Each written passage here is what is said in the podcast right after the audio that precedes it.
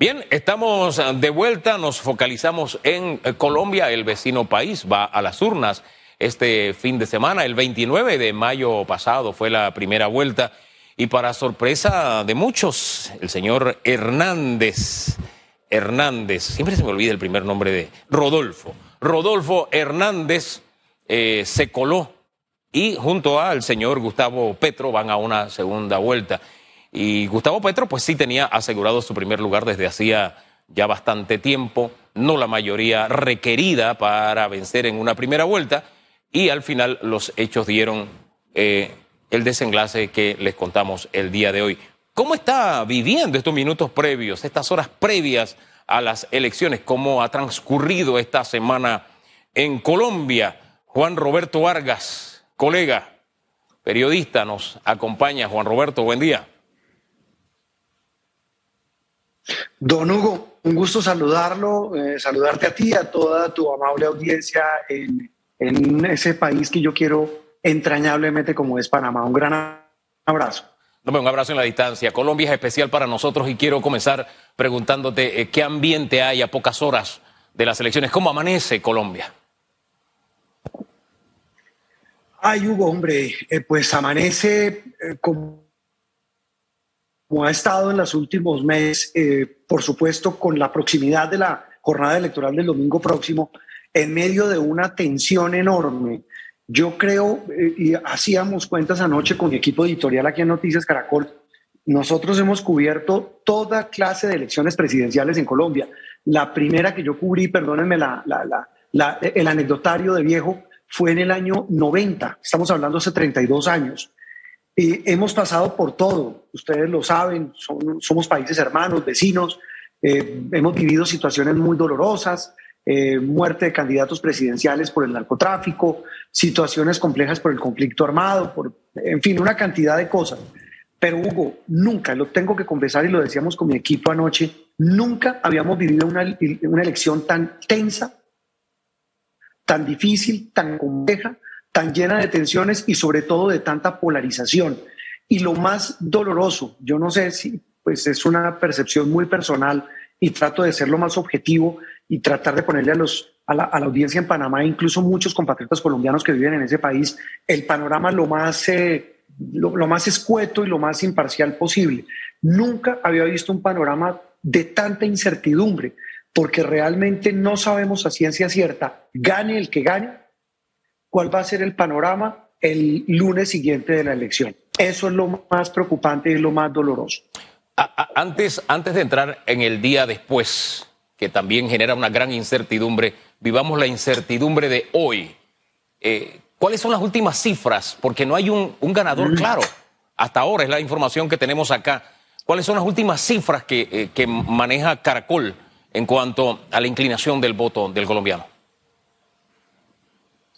Eh, Hugo, en, Colombia por, por, restricción legal, eh, una semana antes de, la, de las elecciones no se pueden divulgar encuestas. Entonces, así sea a un medio internacional, pues lamentablemente yo no te puedo dar cifras exactas porque estaría incurriendo en un delito eh, electoral aquí en Colombia. Lo que sí te puedo decir, sin darte cifras, es que independientemente de la encuestadora que esté haciendo por debajo, eh, encuestas, las mismas campañas las están haciendo. Esto todo apunta a que se va a definir en un voto finish, es decir, a que todo apunta a que va a ser una elección muy apretada. Eso es lo que los vaticinios que hasta hace, son las 7:42, hasta hace 20 minutos nos daban tres de las firmas encuestadoras. Alguno de los dos sube un puntico, otro baja pero todos se mantienen dentro de ese margen de error, todos se mantienen dentro de esa, esa reñida competencia con la que terminamos la semana pasada cuando se podían eh, divulgar las encuestas. Esto pinta muy apretado, Hugo, y ese apretado pues genera mucha más tensión y mucha más incertidumbre, porque por ejemplo ayer el, ministro del Interior, eh, Daniel Palacios, dijo que eh, se van a tomar medidas excepcionales. Mírenme esto, es que ese es el desconsuelo y, lo que nos tiene a muchos aquí en Colombia pensando, para evitar que haya problemas de orden público el domingo en la noche después de la elección y cuando se conozcan los resultados. Aquí, pues, independientemente de las dificultades que tengamos, pues el que pierde acepta. el que pierde, el candidato que pierde siempre ha dicho, pues yo acepto. Pero aquí hay un ambiente muy enrarecido. En una de las campañas dicen, mire, yo creo que va a haber fraude. Y si va a haber fraude, yo voy a demandar y voy a protestar por ese resultado. El otro ya dijo, mire, yo voy a aceptar el resultado sea el que sea. Pero más allá de lo que digan las dos campañas, es ese ambiente enrarecido, Hugo. Hay una, en las calles se siente una pesadez eh, compleja. Solo, solo te doy un dato eh, muy anecdótico, pero que puede dibujarte lo que se vive. En Colombia, en las casas, en las familias, se prohibió hablar de política.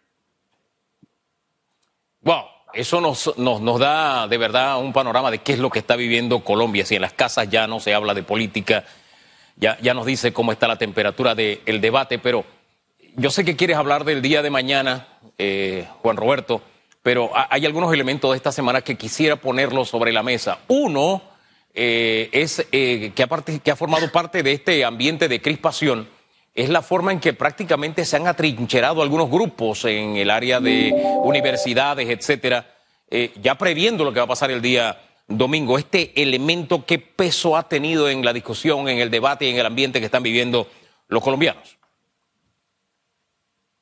Pues, pues lo enrarece aún más, Hugo, por muchas razones. hubo dos elementos de eso que tú mencionas esta semana. El primero es el que aseguras, eh, las autoridades han descubierto en varias universidades públicas de, diferentes ciudades del país, eh, han descubierto pues eh, jóvenes atrincherados. Yo, a, mí no me gusta estigmatizar a los jóvenes universitarios, porque venimos de unas marchas donde genuinamente miles de muchachos salieron a marchar por toda la situación social, exclusión, pobreza, todo lo que ya sabemos y eso es legítimo. Pero también hay otra verdad de apuño que dentro de esas eh, eh, protestas legítimas se camuflan personas que aprovechan para cometer actos vandálicos. Eso es lo que las autoridades están denunciando. Pero tal vez otro elemento que enrarece el ambiente, Hugo, es que hace día y medio las autoridades capturaron a 40 muchachos a quienes señalaban de haber participado en las marchas de hace un año y medio, año largo aquí en Colombia señalándolos de terrorismo y vandalismo. Todo este ambiente pues está generando una, un ambiente muy pesado, tengo que decirlo, pero, pero más allá de eso, sobre todo un ambiente de, de incertidumbre entre la, los colombianos de bien, Hugo. Es que aquí somos 50 millones de personas y de eso yo no te puedo dar una cifra, pero el 99.9% de la gente aquí, ¿qué hace? Eh, salir a buscar el pan del día, salir a trabajar, salir a, a producir, el que no tiene trabajo a salir a sufrir porque es que también aquí hay un problema muy grave, Hugo, y ese tal vez es el gran panorama, todo esto revuelto en medio de un país que una economía que crece, porque está creciendo, una economía que se está moviendo. Hoy es día sin IVA en Colombia, sin el impuesto al valor agregado. Entonces eso es como el viernes negro en Estados Unidos. Entonces tú ves los supermercados, los almacenes de cadena, está, hay filas desde las 4 de la mañana porque la gente tiene dinero para consumir. Pero hay también otro país donde esa cifra es muy dolorosa, Hugo, eh, que te puede, eh, digamos, dar una radiografía a propósito de tu programa de, de, lo que viven muchos colombianos. Hoy en Colombia aproximadamente 4 millones y medio de personas solo comen una vez al día. Entonces, eso también genera un ambiente de tensión, eh, todo revuelto, y lo aprovechan los políticos de la derecha, de la izquierda, de los que dicen llamarse de centro, para proponer soluciones milagrosas y eso es lo que la sociedad contemporánea llama populismo. Eso es lo que está pasando en Colombia.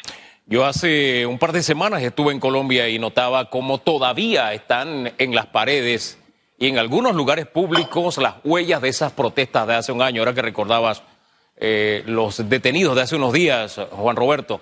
Eh, pero en medio de todo esto, ahí la hija de uno de los candidatos hizo una advertencia que me llamó mucho la atención, una hija de Petro, la advertencia de que si los resultados del domingo no eran como esperaban, el estallido social podía ser peor. Ahí entramos en el día después, entonces, que querías abordar, Juan Roberto. Pues Hugo, eh, apenas ocurrió esa declaración que la hija del candidato Gustavo Petro dio al país de España, pues eh, los detractores de, Petro y de su campaña pues salieron a decir, sí, ve, teníamos razón, no van a aceptar el resultado y el único que les va a servir es sigan. Eh, Gustavo Petro salió de manera inmediata a, tratar de bajar los ánimos y dijo, mire, a mi hija la malinterpretaron, ella no quiso decir eso.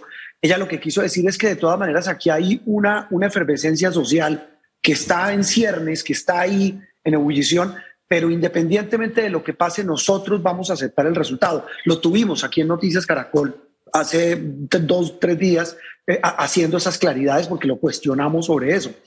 Él dice, yo voy a aceptar el resultado, pero si yo veo que hay fraude, pues yo voy a acudir a las, a las herramientas que la ley me permite para denunciar ese fraude.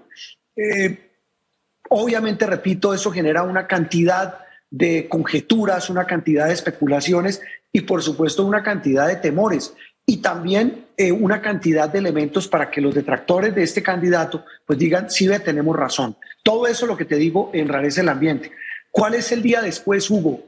Yo, yo te puedo decir dos cosas. Uno, esa incertidumbre, ese temor, incluso en varias ciudades del país ya los alcaldes locales y el gobierno nacional ya también está estudiándolo, eh, van a estudiar que si la situación se pone muy tensa, van a ordenar toque de queda. No lo han hablado, por ejemplo, en la capital como Bogotá, ni en Medellín, ni en Cali, que digamos son las tres ciudades más grandes, pero en ciudades más pequeñas como Tunja, Duitama, Sogamoso y en otras ciudades intermedias, ya los alcaldes están tomando esa decisión para que la gente se guarde en su casa a esperar los resultados y a ver los boletines de la registraduría. La taquicardia de los resultados, como lo dice esta mañana el columnista Ricardo Silva en el tiempo.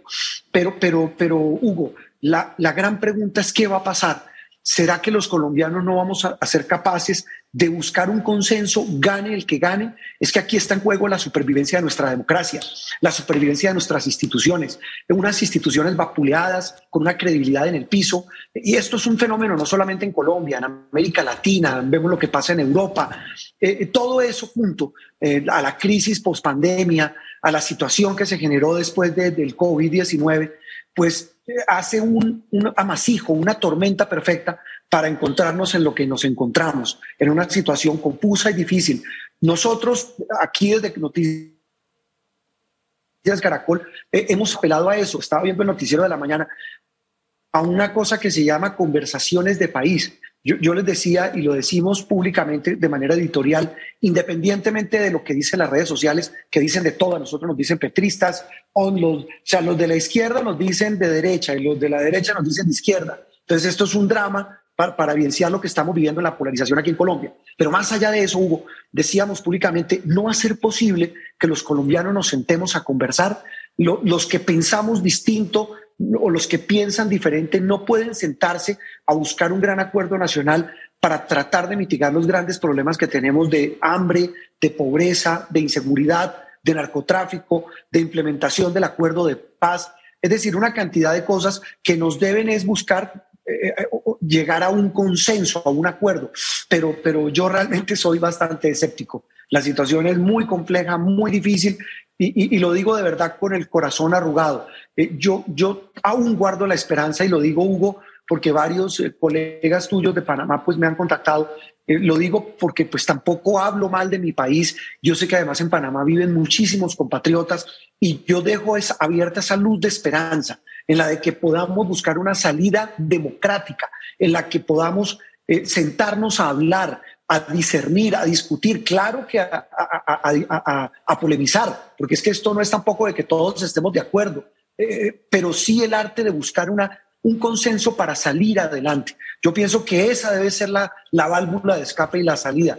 Yo le ruego a Dios, yo soy muy creyente, como muchos colombianos, de que esa sea la salida. La Iglesia Católica la está haciendo, las organizaciones sociales, porque pues es que realmente lo que uno ve en las calles, el sentimiento de hostilidad, de polarización, de, no reconocer la diferencia, pues nos está haciendo una situación bastante compleja y con una gran incertidumbre de lo que pasa el próximo domingo. Hombre, compartimos de verdad esa esperanza que abrigas y también entendemos la dificultad de ejercer periodismo responsable ante, ante las redes sociales que por su naturaleza son irresponsables y que de alguna manera tienen un peso muy grande en las opiniones públicas el día de hoy, ¿no? Pero ese es el gran reto día a día de ejercer este tipo de periodismo como el que nos cuenta se está haciendo en Caracol como es tradición. Pero quisiera añadir otro elemento eh, y saber qué peso ha tenido ahora mismo en la opinión pública lo siguiente. El debate que debió ser por orden judicial, pero que no pudo ser. Eh, ¿Cómo se ha tomado en la opinión pública colombiana que no se haya concretado el, el debate? Y como en toda acción política, ¿quién gana, quién pierde ante el, hecho de que no pudieron sentarse cara a cara? E incluso dar muestra de lo que está diciendo usted, colega, que, que debemos tener ese, ese, esa, esa hidalguía, ¿no? De elevarnos sobre nuestra diferencia y conversar cara a cara, aunque pensemos diferente. Que como dos líderes uno esperaba que de pronto tuvieran esa estatura, pero no pasó. Entonces, ¿qué, cómo tomó la opinión pública y qué peso tiene como ingrediente adicional de lo que está viviendo Colombia? Pues, pues Hugo, aquí se ha vuelto costumbre, porque eso no es nuevo, no es de esta campaña, que uno de los candidatos decide no asistir a debates en la segunda vuelta. Nos pasó hace cuatro años. El presidente Iván Duque dijo, yo voy ganando, no necesito ir a debates. Eh, no sé cuál fue el raciocinio del ingeniero Rodolfo Hernández, eh, pues hablando con sus estrategas, mentiras, no sé, pero nos decía, mire, es que lo queremos guardar porque realmente vemos que, que lo quieren atacar. A mí el ingeniero me dijo lo mismo. Le dije, pues aquí tiene todas las garantías. Él vino a debates aquí en Caracol. En Caracol, desde noviembre del año pasado hasta hoy, hemos hecho seis, siete, nueve debates entre conversaciones de país de las coaliciones, cuando hubo las partidas en marzo, eh, luego la primera vuelta y hasta ahora pudimos hacer un debate de primera vuelta al que, al que pues no vino el ingeniero. Él ya se recogió en ese momento. Lo hemos tenido en esta one on one aquí en el noticiero pero, pero Hugo, yo más allá de ver quién gana, eso era un globo. Evidentemente, eso era una pantomima, una, digamos, para dilatar y, y, sobre todo uno de ellos para decir, dejo constancia de que yo acaté una tutela, un fallo de un juez para asistir, pero eso, eso era pantomima, eso era un globo. Pero más allá de eso, ¿quién pierde? Yo no sé por estrategia política quién, pero sí tengo claro quién pierde, la ciudadanía, porque es que la ciudadanía es la que tiene que ver. Eh, te doy un dato, un dato muy de colegas. Eh, eh, los programas más vistos de Caracol Televisión, no de noticias, de la programación de Caracol Televisión desde noviembre hasta hoy han sido los debates. Y no han sido fáciles, porque han sido debates en el Prime, dos horas. Por ejemplo, hicimos un debate, Hugo, y, televidentes para los días, sobre el tema medioambiental. Yo tenía mis dudas, dije, hombre, y, y los jefes me decían, estamos seguros, la jugué, les dije, mire, yo por dentro decía miércoles, puede ser una gran apuesta, pero hagamos un debate donde los candidatos digan cómo van a, afrontar el tema más importante que tiene la sociedad contemporánea, y es cómo proteger el medio ambiente de la deforestación, la contaminación del aire, la contaminación del agua, eh, el tema de la minería ilegal, la, la destrucción de nuestras selvas, la Amazonía. Eh, Hugo, eh, récord en sintonía, dos horas. Los datos hablando con expertos otro que se llamó El País de los Jóvenes. Hicimos una especie de town hall, eh, un cabildo abierto con muchachos de todo el país, escogidos de todas las regiones de Colombia, todos los estratos sociales, de todas las condiciones económicas de, Colombia, para sentarlos un, cada uno de los candidatos tuvieras la sintonía de esos programas. Es decir, la gente en Colombia está ávida de ver no solamente a sus candidatos hablando, sino proponiendo como les decíamos aquí, no el qué, sino el cómo, porque es que los, dos candidatos dicen, misión es acabar la pobreza, el otro dice, mi misión es acabar la corrupción. Perfecto, maravilloso, todos queremos eso, pero la, la pregunta del millón es, ¿cómo lo van a hacer? ¿Cómo? Gente de cómo. Yo quiero mejorar las condiciones de vida de la gente. Perfecto, pero ¿cómo? ¿Cómo lo van a hacer? ¿De dónde van a sacar la plata? Usted aquí puede prometer como el genio de la lámpara de todo, tus deseos serán concedidos, pero la gente quiere hechos. Eh, una frase, no sé, muy colombiana, Hugo, y con esto termino. La gente está mamada, Hugo, de las promesas. La gente en Colombia se cansó de que le pinten pajaritos en el aire. El problema es que llegan personajes, y yo no estoy diciendo ni el uno ni el otro, a lo mejor los dos, que, que prometen esta vida y la otra Incluso dicen lo que la gente quiere oír. Eso se llama populismo. Eso no pasa solo en Colombia, en el mundo entero está pasando. Mire lo que pasó con Trump en Estados Unidos. Mire lo que ha pasado en otras latitudes. Y el problema es que la gente dice, yo me aferro a lo que sea por la situación que estoy viviendo. Pero el problema es que cuando suben cualquiera de estos señores es cómo van a hacer para cumplir lo que prometieron es el gran problema y esa es la gran incertidumbre. Juan Roberto, gracias por compartir con Panamá estas horas previas a las elecciones y darnos esa semblanza tan franca, tan, sincera. Que tengas muy buen día y esperanza, esperanza. Seguimos compartiendo la esperanza con los colombianos.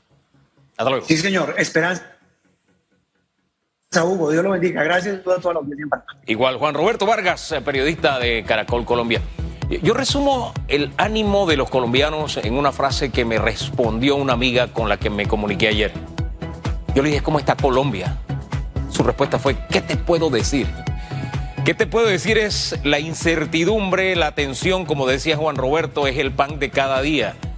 Y en una campaña muy sui generis, él tiene la cobertura desde los años 90 de las elecciones en Colombia, uno viéndola en la distancia, y, conociendo un poco también cómo funciona Colombia, porque yo fui parte del equipo fundador de Caracol Panamá y nos tocó tener esa vivencia y ese conocimiento muy cercano de cómo funcionan las cosas en Colombia. Entonces, e, e, esa, e, ese, ese momento en que ya las razones y los argumentos no están contando, sino las pasiones. Las pasiones. Y donde se desbordan las pasiones, la razón pasa a segundo plano. Cuando usted ve a, un candidato que está en una red social enviando su mensaje y compartiendo con los suyos, y usted se pone a leer los mensajes que hay retroalimentando ese, e, e, e, esa participación del candidato, usted se da cuenta, wow, aquí las pasiones están a flor de piel. Y no me refiero a buenas pasiones.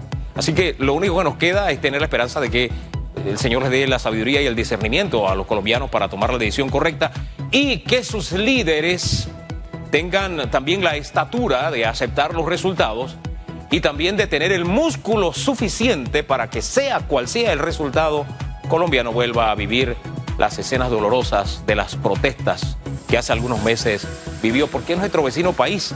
Porque todavía tenemos así una vena que nos une con los colombianos de cariño especial, porque hay una gran colonia de colombianos en Panamá, porque hay tantos panameños emparentados con colombianos y de verdad que simplemente por el hecho de que eh, eh, sería una experiencia desastrosa y dolorosa para, para todo el continente que vivieran situaciones como las que ya se han hecho advertencias que se vivirían si no se da el resultado que un grupo está esperando que se dé.